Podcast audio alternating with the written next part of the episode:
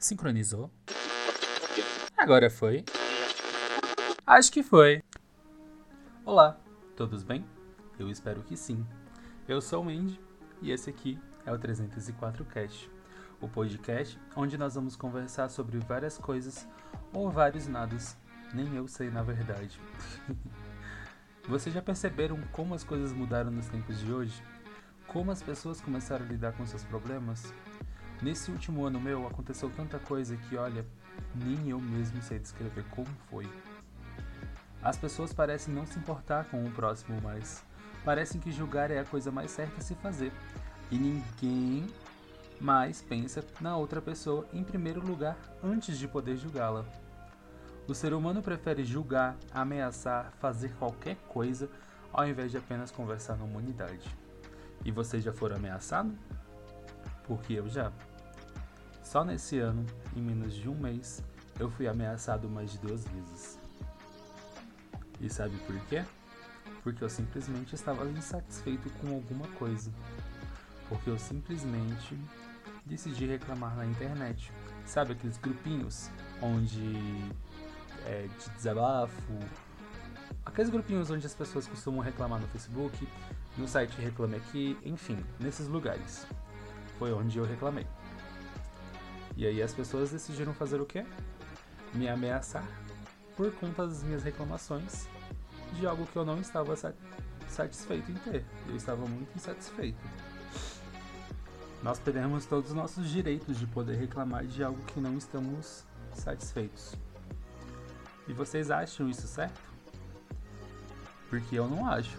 Eu não acho certo termos que ficar com alguma coisa que não gostamos ou não aprovamos. Eu realmente não acho isso certo. O ser humano, ele não sabe mais lidar com os problemas.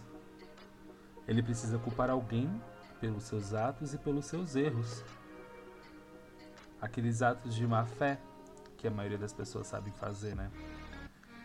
O ser humano se tornou algo muito horrível e não percebe que está acabando com a sua própria vida e com a vida de quem está próximo de ti.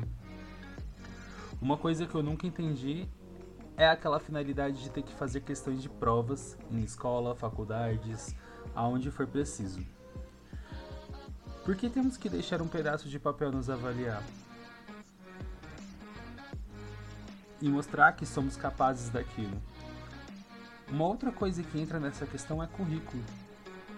Por que esses pedaços de papéis definem o que somos e como somos? E se estamos realmente aptos para aquela vaga de emprego ou ao se formar em uma escola e uma universidade?